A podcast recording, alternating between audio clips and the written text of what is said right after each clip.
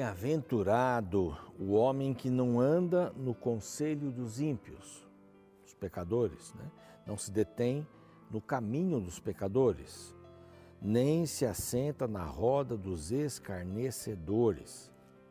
Bem-aventurado aquele que não anda segundo o conselho dos ímpios, nem se detém no caminho dos pecadores. Há uma bem-aventurança. Feliz é aquele que não se deixa levar pelas filosofias da sociedade deste mundo. Nós, como cristãos, temos uma base para vivermos, para tomarmos as nossas escolhas, está aqui. Agora, eu não preciso depender das filosofias modernas. Se eu falo alguma coisa da Bíblia, eu sou atrasado, imagina, você não você não é nada, né? A Bíblia não é nada, crente, cristão, é? protestante, católico, seja lá como você chamar, mas isso aí é só é um ópio para enganar as multidões. Não, não é um ópio não. A palavra de Deus transformou minha vida. Transformou. Por isso que a gente quer pregar aqui um capítulo da Bíblia a cada dia. Este é o programa Reavivados por Sua Palavra. A gente não pode repetir programa aqui, é, é sempre um programa novo, porque quer, senão quebrará a sequência do estudo da palavra. Um capítulo por dia. E eu não faço isso sozinho aqui, não. O mundo inteiro, a Igreja Adventista no mundo inteiro está incentivando as pessoas a lerem a Bíblia desta forma. Pastor Bruno Razo, em pouco tempo, vai começar a fazer o programa em espanhol. Ele fez durante muito tempo. Não é? Então nós vamos ter aí um, possibilidades imensas para as pessoas estudarem. Imagina, português espanhol para todo mundo. Esse é o propósito aqui da sua rede Novo Tempo. Pregar nessas duas línguas maravilhosas para todo o mundo. Eu gosto de falar todo mundo, enche a boca da gente, né? Queremos agradecer aos anjos da esperança que nos ajudam a pregar o Evangelho através das suas ofertas, né, das suas doações. É, agradecemos muito e se você quiser fazer parte desse grupo, vai ser uma alegria. Basta você mandar uma mensagem para este número que aparece na tela. Tá? É um WhatsApp, você manda a mensagem. Eu quero ser um anjo da esperança, como faço? Ou o que significa isso? Ou qualquer pergunta que você é, enviar para a gente vai ter uma, uma resposta. E graças aos anjos da esperança, tenho a alegria de dizer nós podemos doar vários materiais aqui inclusive pagando frete para você. E esse é um deles, essa revista sobre oração, Deus me ouve. Não é? Você vai aprender muita coisa sobre a oração, bem diagramada, mas o conteúdo dela maravilhoso para a gente saber mais sobre esse tema. Aqui é um outro uh, número para você poder entrar em contato através do WhatsApp também, tudo é WhatsApp agora aqui, né? É, assim você pode mandar em qualquer momento da semana, porque a gente tem um horário de funcionamento aqui. Aí alguém vai responder para você, seguramente. E você vai receber a revista em casa. Enquanto você espera, você pode pedir um outro curso pelo WhatsApp também, que é um QR Code e um outro número. Você pode pedir um, um curso que aparece no seu, na sua telinha aí. O curso chama-se Vida Espiritual. Você pediu isso nesse número aqui, pelo WhatsApp, imediatamente já vem a primeira lição. É muito gostoso, é bem prático, é bem legal para a gente fazer. Eu já fiz. Queria experimentar como é que era e gostei da experiência. Vida espiritual é esse curso através do WhatsApp. Nós vamos para um, um rápido intervalo. No YouTube não temos esse intervalo, mas na TV nós temos, porque na volta nós vamos estudar mais um capítulo é, da Palavra de Deus, que está em 2 Reis, o capítulo é o 20. Tá bem? Aguardo você, não sai daí. A gente volta em instantes.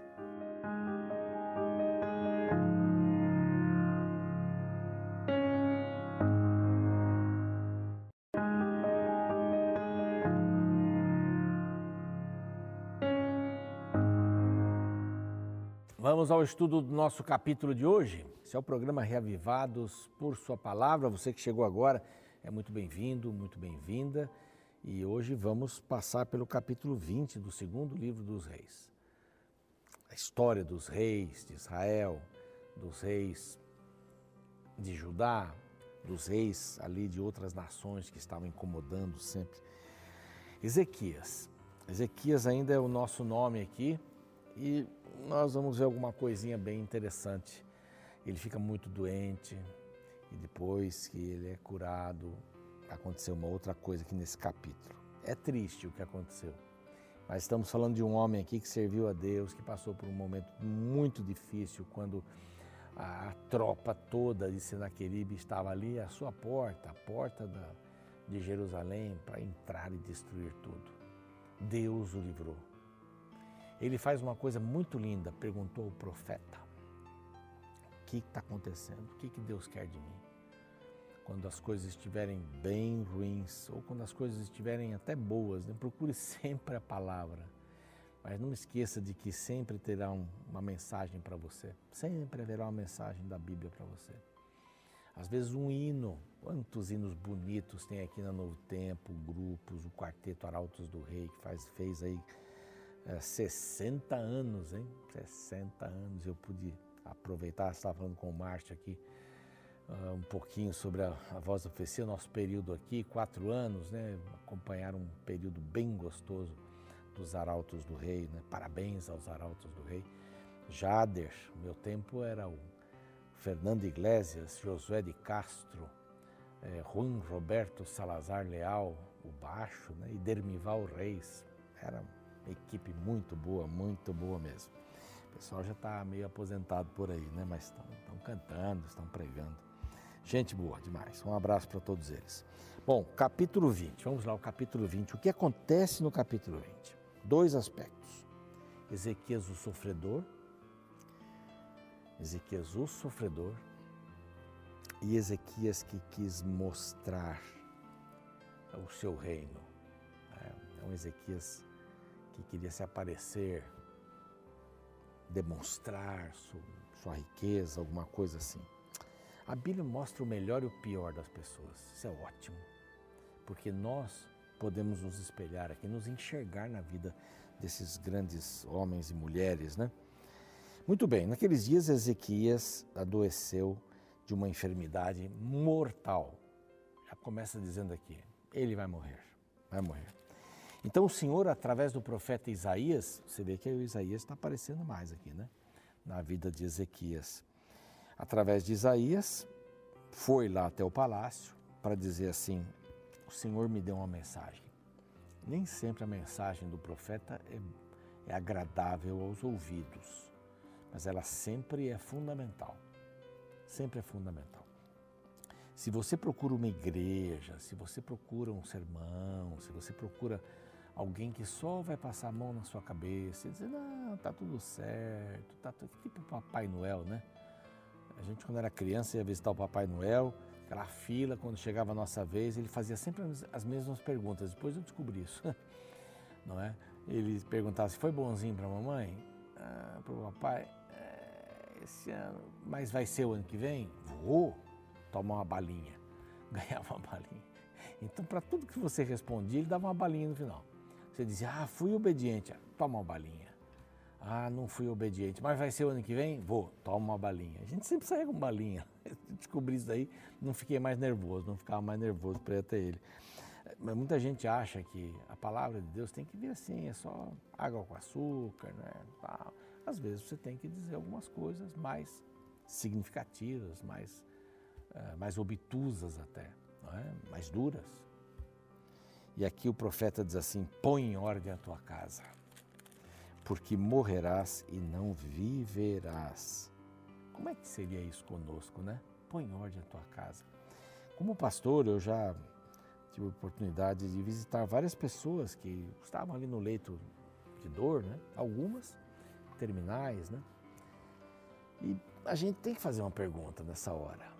Por, por mais que a gente faça da maneira mais educada, eu gosto de ficar sozinho com esse enfermo, se é alguém que já está dando os seus últimos suspiros e ainda entende, ou mesmo não entendendo, eu converso. Porque dizem que a última coisa que a gente perde é a audição, mesmo que fique meio nublado, alguma coisa vai sair. Eu sempre converso, mesmo que a pessoa está lá parada, em coma, alguma coisa, sempre digo uma palavra. Mas eu gosto de ficar sozinho e perguntar se a pessoa está preparada. Eu perdi aí uns meses atrás a minha sobrinha, queridíssima, formada em teologia, com dois mestrados, capelã. Querida, querida, 42, 3 anos, mãe, esposa dedicada. E o, o pai dela, ao visitá-la, é, recebeu dela mesma essa, essa conversa. Assim, pai, fique tranquilo, eu estou preparada. Não é legal isso? Isso é uma coisa muito boa. Ela chegou a falecer. Vai deixar muitas saudades, essa querida Simone Piper. Mas é bom a gente poder abrir esta porta para algumas pessoas. E o profeta foi claro, ele disse assim: põe em ordem a tua casa, você vai morrer. Você ainda tem um tempinho para fazer isso. Então Ezequias virou o rosto para a parede, orou, orou, Senhor, Senhor. E Isaías já foi indo embora. Ele deu a notícia, né? Deu a notícia e foi embora. Senhor, lembra-te, Senhor, peço-te que, eh, que andei diante de ti. Olha, eu vou dar um reporte da minha vida com fidelidade, com interesse de coração. Eu fiz o que era reto aos teus olhos e chorou muitíssimo. Senhor, será que é hora? Será que é hora? Antes que Isaías saísse, né, tivesse saído ali da parte central da cidade, veio a palavra do Senhor dizendo: Volta, fala com Ezequias.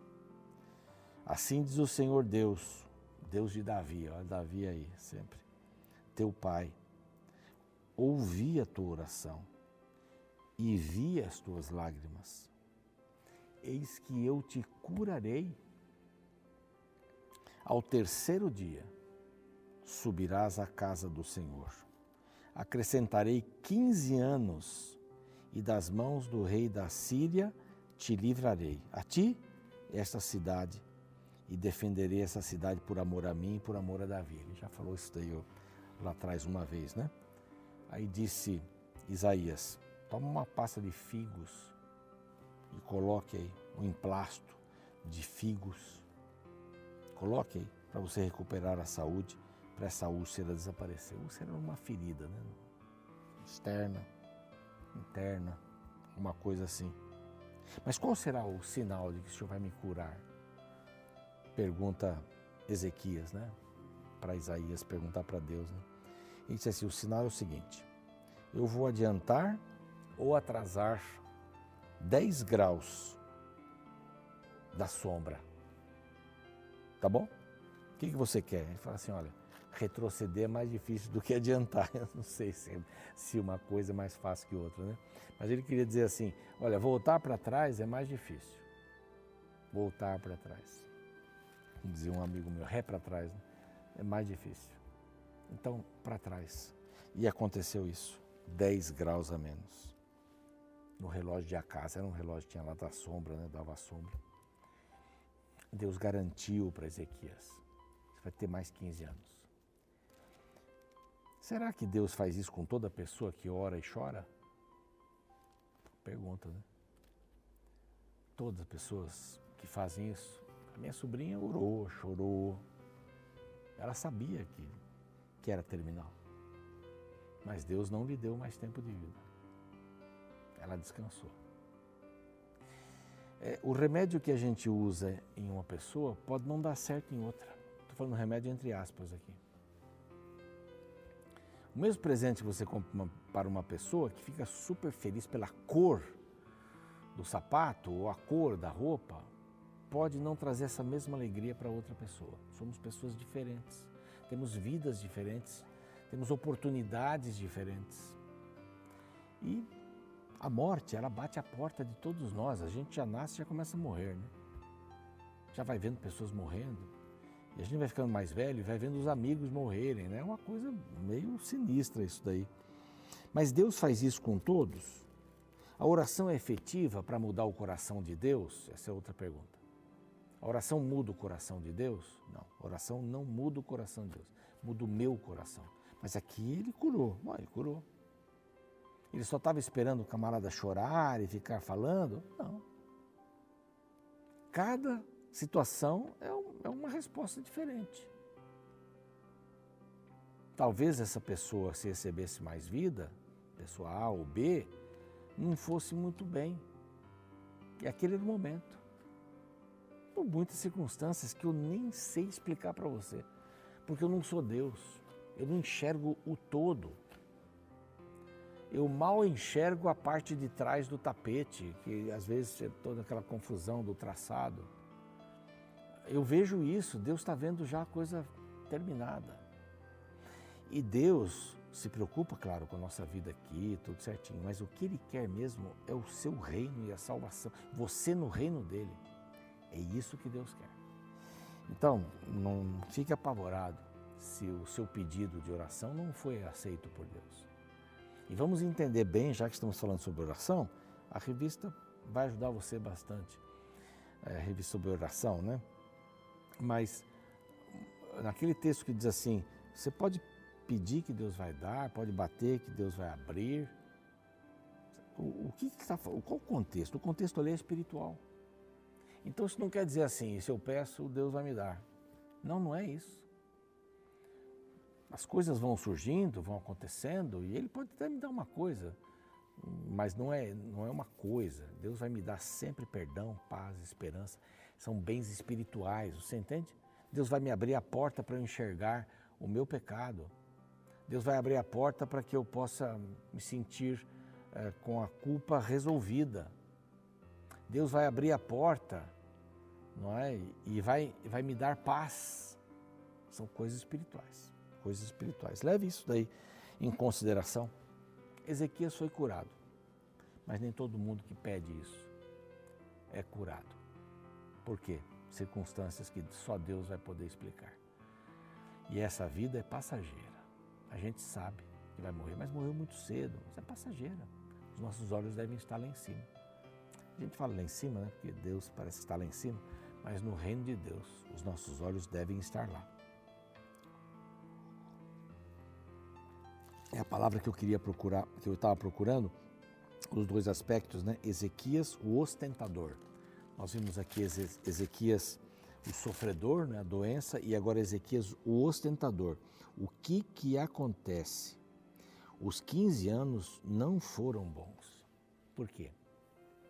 Porque ele tomou uma atitude, ele mudou algumas coisas. Veio um grupo lá da Babilônia querer conhecer, trouxeram presentes, né? eles souberam que ele estava doente e vieram conhecer também o reino. E vieram nesse período. E o que, que esse camarada faz? Ezequias ficou muito feliz com os mensageiros, com os tesouros, com, com aquilo que ele tinha recebido. E sabe o que ele fez? Ele mostrou todo o reino para os babilônicos. Agora só vou dar um, um spoiler aqui. Sabe quem é que destronou o povo de Israel? Foram os babilônicos. Ele abriu uma porta aqui para esse povo olhar e cobiçar os, os bens, os tesouros. Aí Isaías deu uma dura, né? Deu uma dura. Verso 14, assim, peraí, quem foi, quem foi que aqueles, quem foi que aqueles homens disseram? De onde vieram a ti? Ah, de uma terra longínqua. Vieram da Babilônia. Vieram da Babilônia, que em algum momento aí esteve debaixo da Síria. Perguntou ele: "Que viram na tua casa?" Essa é uma perguntinha, hein? que viram na tua casa? Ele vai dizer aqui: tudo. Eu mostrei tudo. Mostrei os tesouros, mostrei as construções. Mas não mostrou Deus? Ah, eu, assim, você sabe, é, bem, é, é que eles vieram ver e vieram me ver e eu fiquei feliz e quem lhe deu 15 anos a mais, né? Podemos perguntar para ele. Foi Deus? Então você devia mostrar a Deus. Eles vieram ver se você estava doente, como é que você estava doente, como você estava vivendo isso. Que viram em tua casa, que viram em tua casa. Que, viram que Deus está vendo na sua casa. O que é que você está mostrando para os outros? Ah? O que você e eu estamos mostrando para os outros? Bens materiais? tem que ser Deus. Eu gosto de dizer muito na minha igreja, falo muito isso. Ser Jesus para as pessoas. O que a gente tem que mostrar é Jesus. Vamos orar? Pai querido, nós te agradecemos por esta história. Ezequias foi curado. Ezequias teve um deslize em mostrar os bens, mostrar as. Foi ostentar o que ele possuía. E, infelizmente, esses próprios babilônicos vieram depois de alguns anos, de olho nesses tesouros maravilhosos que Ezequias tinha e mostrou. O maior tesouro que nós podemos mostrar para as pessoas não são os tesouros materiais, mas a vida de Cristo na minha vida. Que esse seja o nosso grande objetivo em nome de Jesus. Amém. O programa segue, eu fico por aqui. Amanhã a gente se vê com o capítulo 21.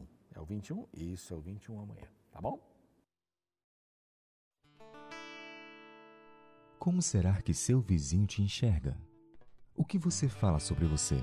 Que imagem sua família transmite para a sociedade? No capítulo 19 de 2 Reis, encontramos um grande milagre realizado na vida do rei Ezequias. Ele foi curado de uma doença mortal e ganhou ainda 15 anos de vida. Essa história circulou o mundo de sua época, chegando até mesmo ao grande reino de Babilônia. Interessados em conhecer mais sobre este Deus poderoso de Ezequias, uma comitiva babilônica se dirigiu até Israel. O capítulo 20 mostra a recepção que Ezequias deu a este grupo. Com muito orgulho, o rei montou um tour pelo seu reino e mostrou todas as suas riquezas. Porém, de forma trágica, nada do seu Deus foi falado. No verso 15, o profeta Isaías se dirige a Ezequias e faz uma pergunta profunda. Perguntou ele: que viram em tua casa? Respondeu Ezequias: Viram tudo quanto há em minha casa, coisa nenhuma há nos meus tesouros que eu não lhe mostrasse. Que viram em tua casa? O que você mostrou a eles? A resposta era: Mostrei meus bens materiais, mas me esqueci de apresentar o Deus por detrás de toda a minha prosperidade. Que erro fatal Ezequias cometeu! Além de ter perdido uma grande oportunidade evangelística, ele ainda atiçou o governo da Babilônia a cobiçar as riquezas de seu reino. Ironicamente, em poucos anos Babilônia voltaria e invadiria Judá, levando todas as riquezas que Ezequias arrogantemente lhe mostrou. E quanto a você, o que os outros veem em sua casa? O que você mostra para quem se aproxima de você? Apenas seus bens materiais ou o Deus que tem abençoado sua vida?